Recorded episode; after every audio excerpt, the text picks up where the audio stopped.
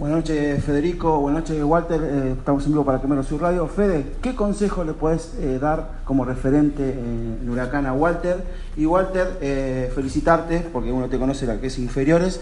¿Y cómo te sentiste en una posición que no sos tan habitual como sos vos? en este momento Federico Mancinelli y Walter Pérez. bueno, la posición la conocía porque en inferiores jugué de volante.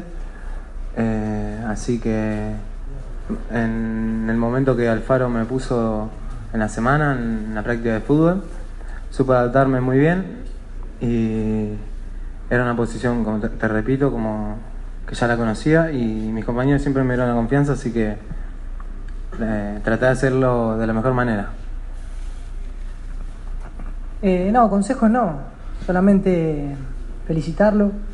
No es fácil debutar contra, contra un club como River con un plantel así, después de un momento difícil que le tocó vivir hace un tiempo atrás, lo mismo que a mí, entonces eh, por ahí, nada, agradecerle cómo se entregó por el, por el equipo y decirle que siga haciendo lo mismo, como tratamos de inculcar a los chicos.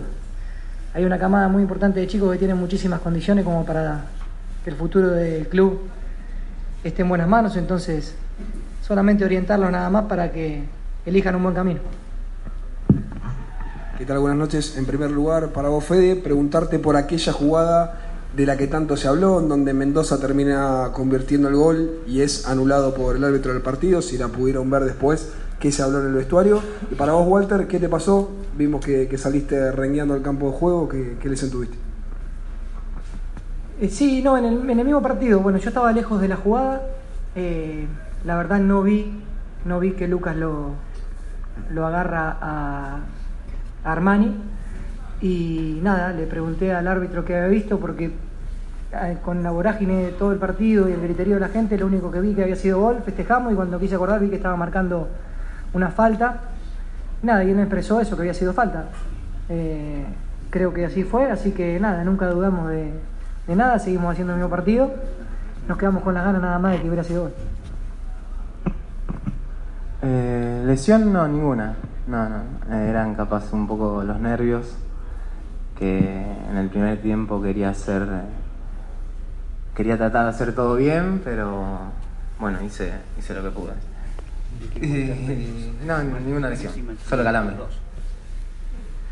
Acá para Federico Mancinelli, a tu izquierda, ¿cómo te eh, bueno, te tocó hoy debutar eh, por Superliga, volviste a ser titular, nada menos capitán. ¿Qué representó eso para vos y, encima justo frente a River, un equipo importante en este debut? Este, bueno, tus sensaciones al respecto. Nada, lo mismo que digo siempre, es un, es un placer para mí tener la posibilidad de estar en un club así, que me brindó las puertas hace mucho tiempo atrás, cuando por ahí no tenía lugar en otros lados y lógicamente que tener la posibilidad de entrar a disputar esta clase de partidos a mi edad, con mis compañeros y sabiendo los objetivos claros que tenemos es una satisfacción muy importante. Teniendo siempre el apoyo de, de mi señora, de mis hijos, eh, que son los que realmente sufren el día a día, uno lo que trata de hacer siempre es disfrutar, disfrutar en el lugar donde está, porque no sabes si esto continúa o se puede cortar en cualquier momento. Entonces creo yo que es lo que uno vive y disfruta al 100% en el día a día del entrenamiento y bueno, lógicamente que jugando estos partidos.